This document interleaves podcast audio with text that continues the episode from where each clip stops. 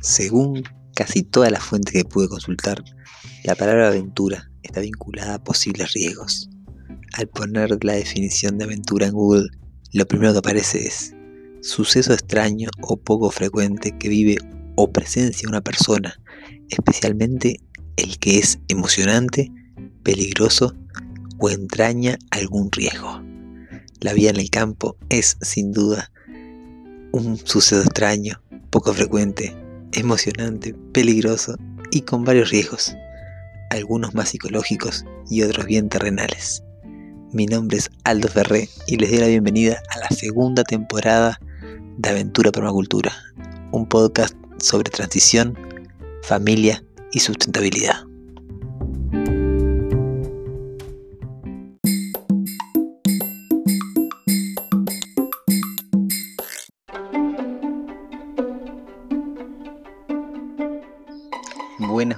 Buenas. ¿Cómo están, queridas, queridos valientes? Hoy otro episodio lleno de grillos. Se llegó la temperatura más alta hasta ahora en lo que va del año. La verdad que estuvimos un día pesado y bueno, si bien la casa está todavía con muchas, de alguna manera, paredes por, por completar, revoques y bueno, y pisos y aleros, hoy se sintió así mucho la diferencia, o sea, el fresco que hay en la planta baja, impresionante.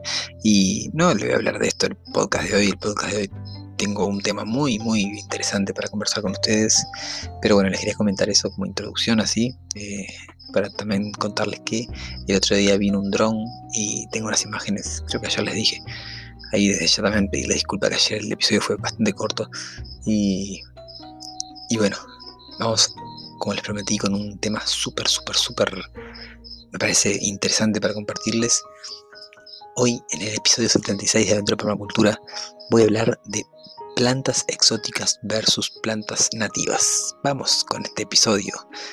Arrancar ya.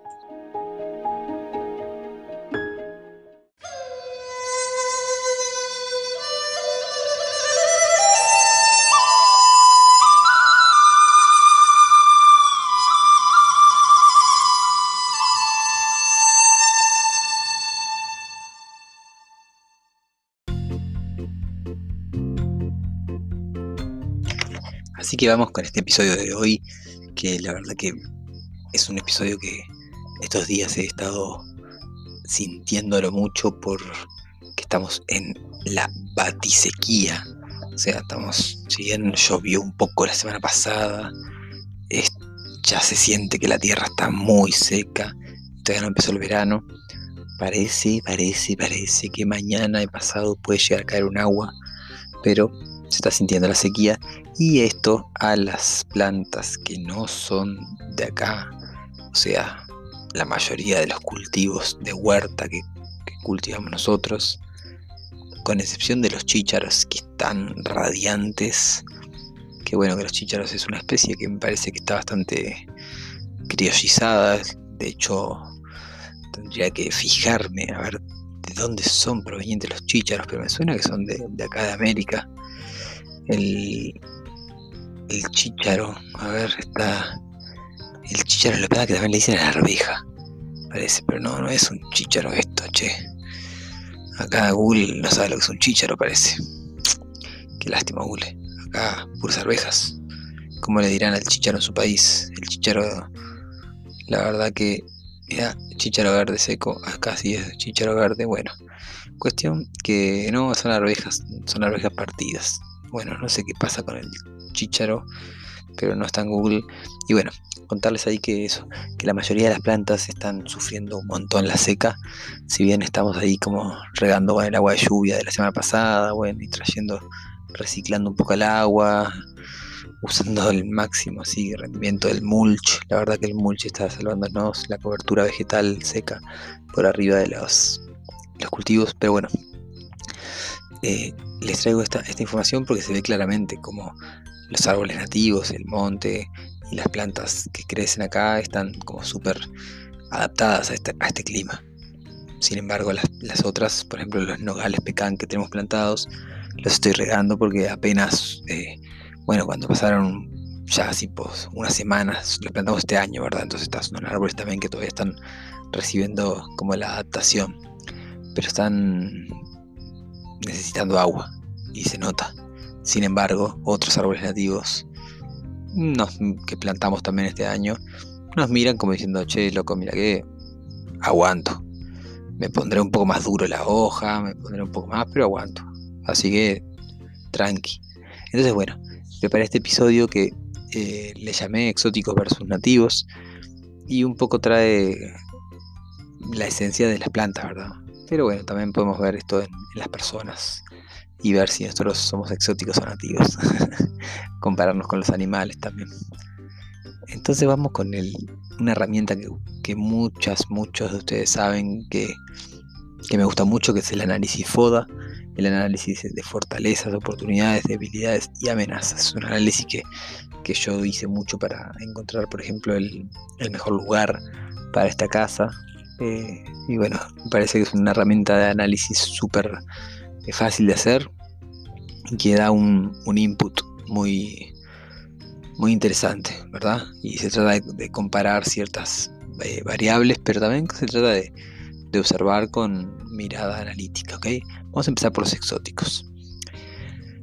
Las fortalezas, que es la primera de, estas letras, la F del FODA, las fortalezas que yo destaco dentro de un árbol exótico son que primero que nada tiene mucha más aceptación en el mercado, ¿ok? Cuando hablo de exóticos en nuestro país, por ejemplo, hablo de desde los cítricos, ¿ok? Desde la naranja, la mandarina, el pomelo, el limón. Después también, bueno, la banana, ni hablar. Tipos de bananas eh, también son exóticas. Después estamos hablando también de manzana, pera. Estamos hablando de duraznos. Estamos hablando de casi todas las frutas. También los, los frutos como las nueces, los pecanes, las almendras. Hablando de casi todos los árboles, casi todas las frutas que consumimos que puedes encontrar en un, en un mercado, en un, en un puesto de verduras. Entonces, bueno, tienen más aceptación en el mercado. Entonces, en el caso de que vos puedas instalar un cultivo con estas frutas, y, un cultivo orgánico de frutas, es nunca te va a faltar un cliente, porque es un, es un gran, por lo menos acá en Uruguay, no sé cómo será en Argentina, en España, en Chile, Paraguay, Perú, Bolivia, Brasil, eh, Estados Unidos. Yo creo que en algunos países puede llegar a haber una mayor oferta por, por, más años de demanda de, frutas orgánicas. Y acá en Uruguay, sinceramente, hay muy poca. Puedes encontrar algunos productores de transición que tengan así como algunas frutas frutales eh, con manejo orgánico, con manejo agroecológico, con manejo natural, pero no, no, no van con la demanda ni cerca. ¿Ok? Entonces, bueno, esa, esa primera fortaleza de que tiene más aceptación en el mercado me parece que es muy válida. Después que se consiguen más fácil. Vos vas a cualquier vivero de árboles y cualquier vivero tiene un limonero, un tajarino, un manzano. Un manzano capaz que no tanto. sí manzano sí.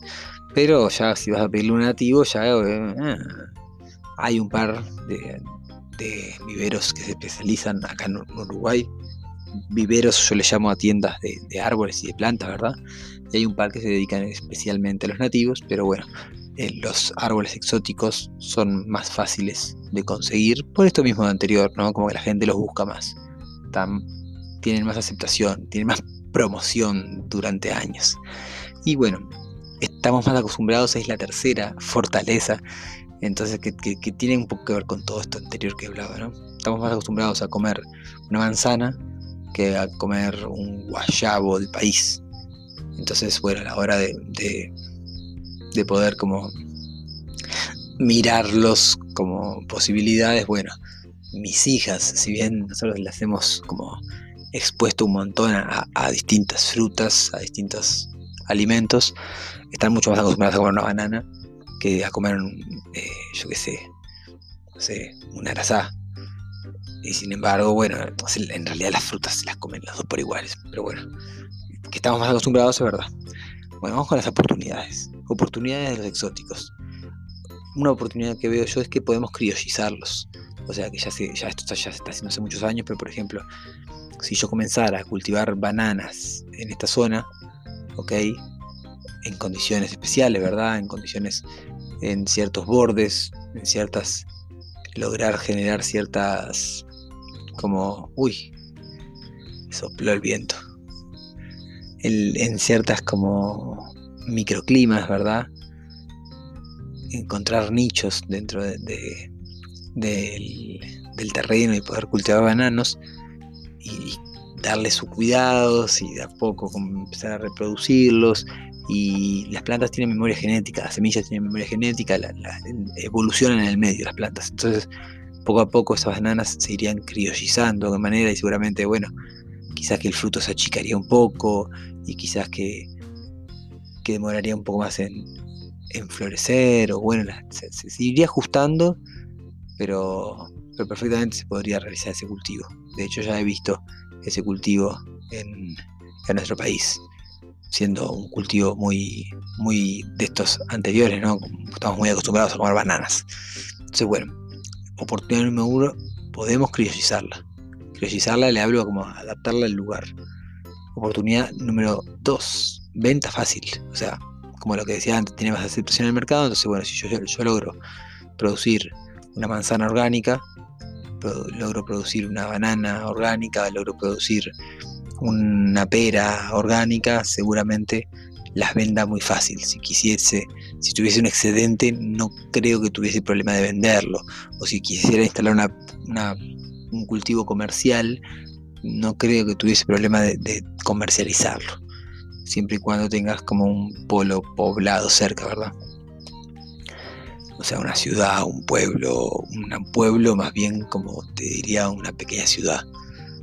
En el pueblo ya, bueno, tendremos que trabajar un poco en la concientización de, la diferencia, ¿no? Porque los pueblos muchas veces eh, se consumen los productos de alguna manera eh, que llegan, ¿no? Porque bueno, porque no, siempre llega todo lo que... Y realmente la información también hoy en día estamos muy bendecidos por tener un montón de información y, poder distribuir. Yo, he trabajado en pueblos donde, bueno, donde habían grupos locales muy fortalecidos y tenían muy claro que no querían los venenos, que no querían los pesticidas, los, fertilizantes químicos, sintéticos, y bueno, y estaban trabajando para generar producciones orgánicas. Entonces, bueno, desde, ese lado, eh, esto de la venta fácil, bueno, tener demanda primero, que siempre, ¿no? Entonces, bueno, tercer eh, oportunidad que yo veo es la reproducción. Se pueden, una vez que vos tenés unos pies de árboles fuertes, vos podés eh, generar, por ejemplo, reproducción por acodo, ¿no? Como cortar gajos y injertar en otros pies y tener una, un banco de árboles, un banco de genética vos mismo y, como que la reproducción está, está más estandarizada, la reproducción de este árbol por, por este tipo de métodos. Ahora vamos con las debilidades, debilidades y amenazas. Primero debilidades. Eh, siempre hablamos de, cuando hablamos de FODA, las fortalezas y las debilidades son las que ya existen en, el presente y las oportunidades y las amenazas son como al futuro, ¿verdad? Las debilidades, una debilidad de los exóticos es que son más propensos a plagas y enfermedades, son más propensos a, bueno, a que, a que los ataque un, bicho que es del lugar y que va y lo ve exótico y pimba, se la da. Y también, bueno, hongos, por ejemplo, que están todas muy vinculadas, ¿verdad? Porque, por ejemplo, la segunda debilidad es que necesitan más cuidados. De repente lo que les decía al principio, necesitan más riego, algunos, otros necesitan un suelo más alcalino quizás, o un suelo más ácido, o un suelo más drenado. Entonces ahí la tercera debilidad es que necesitan suelos distintos. Los, árboles exóticos, ¿por qué son exóticos? Porque son de otro lugar. Y en cada parte de la Tierra, o sea, hay, hay, lugares que capaz que son similares, pero en cada parte de la Tierra hay suelos distintos.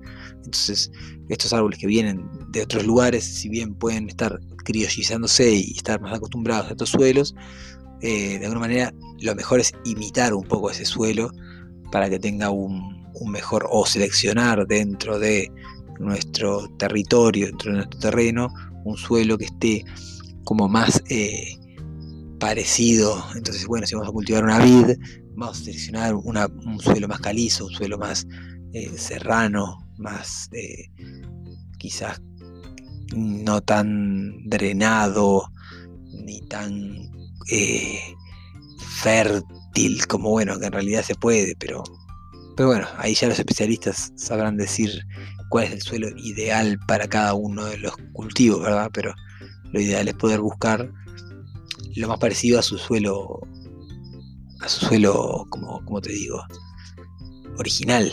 Por ejemplo, muchas personas tienen problemas para cultivar lavanda acá en Uruguay, ¿ok? La lavanda es una planta mediterránea.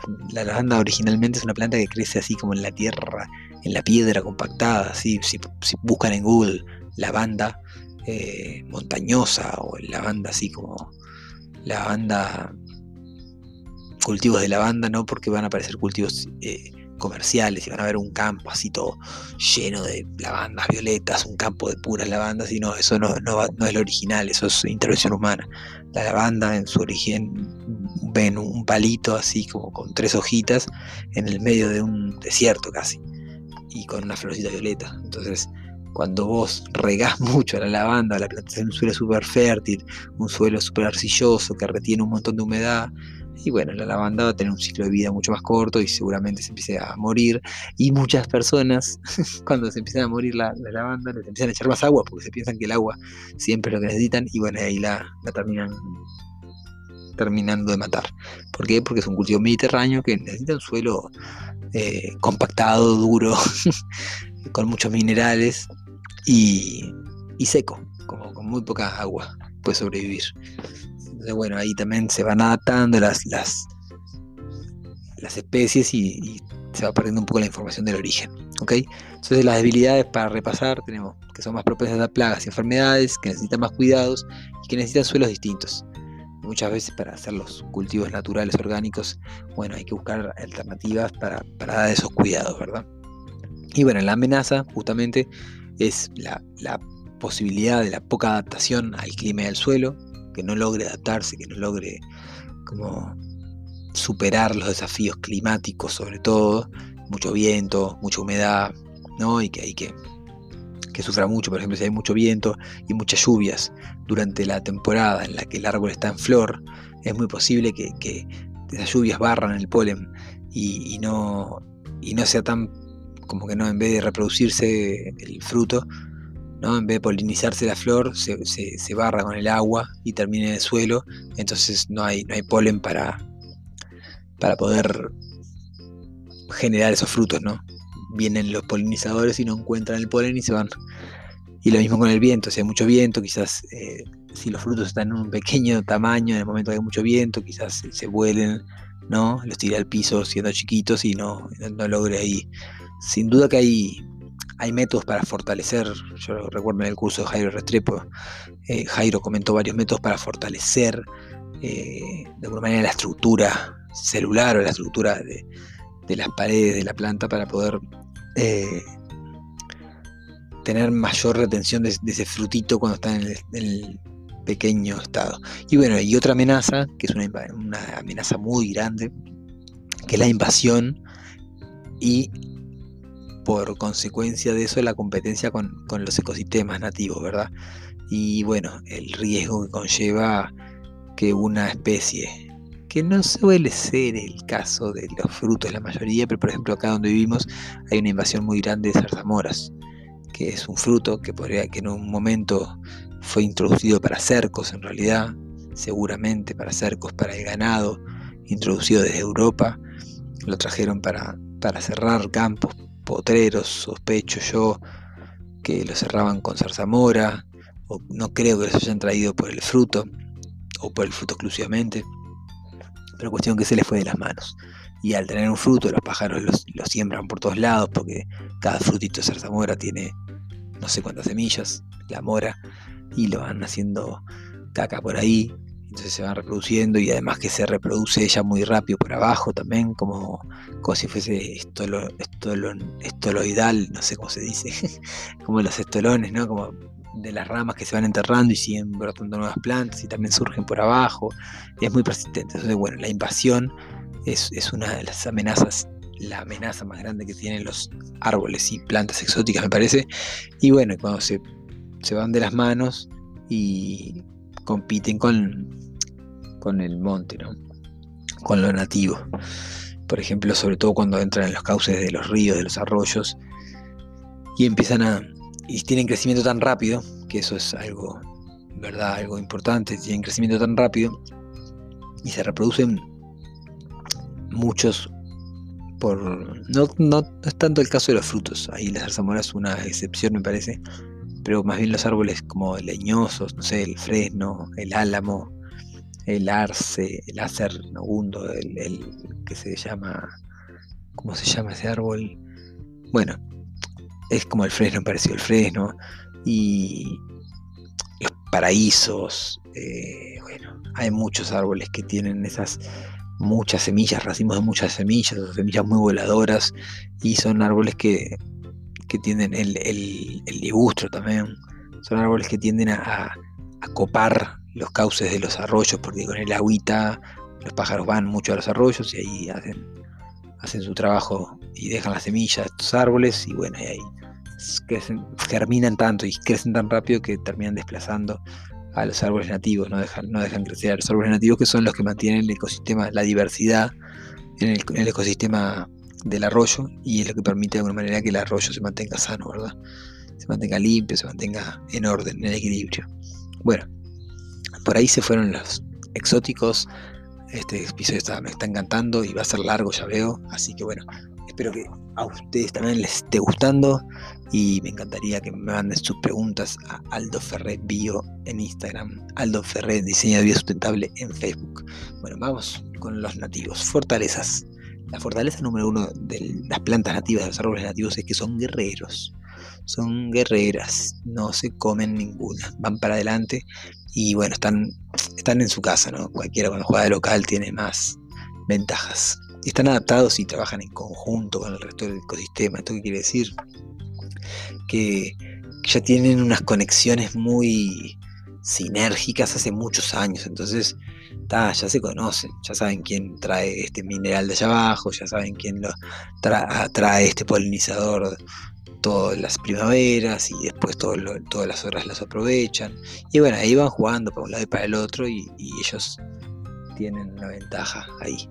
Después, otra fortaleza es que los animales los siembran y los reproducen. O sea, si vos tenés un guayabo del país, por ejemplo, hace poco mi amigo Santiago del Vivero y Porá, el Santi me contaba, ¿no? Que bueno, que a raíz de un guayabo grande que da muchos frutos en su, en su terreno, les han crecido muchos eh, guayabos chiquitos en otras partes del terreno. Y eso es porque los animales van a comer ese, fruto y, el ecosistema está diseñado para que esos animales lo reproduzcan. Sin embargo, es muy difícil que un pájaro se coma una manzana entera y llegue a las semillas. Y encima las semillas de manzana no sé si sabían que tienen pequeñas cantidades de cianuro. Entonces difícilmente un pájaro se come una semilla de manzana porque en la naturaleza ya saben todo eso, los pájaros conocen lo que se tienen que comer y lo que no.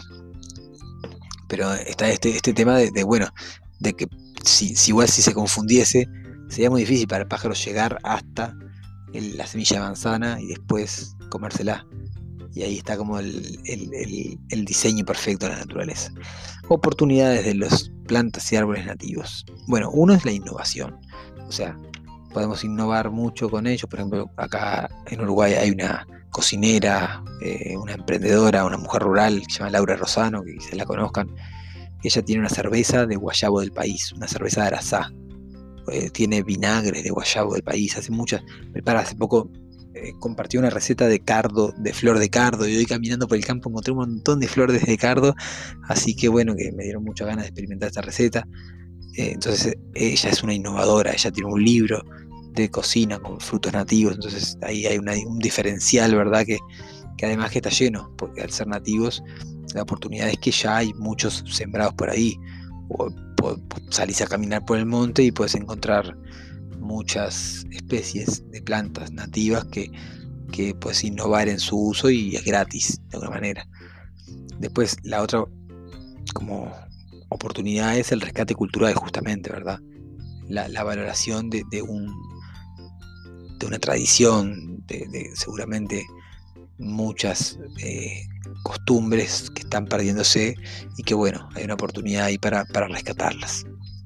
Y por último, la tercera oportunidad es que la reproducción es muy fácil por semilla o incluso por gajo.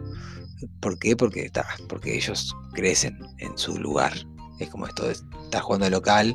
Si la semilla, si se cae una manzana al piso y queda enterrada, difícilmente se, me, me, agarré con la manzana.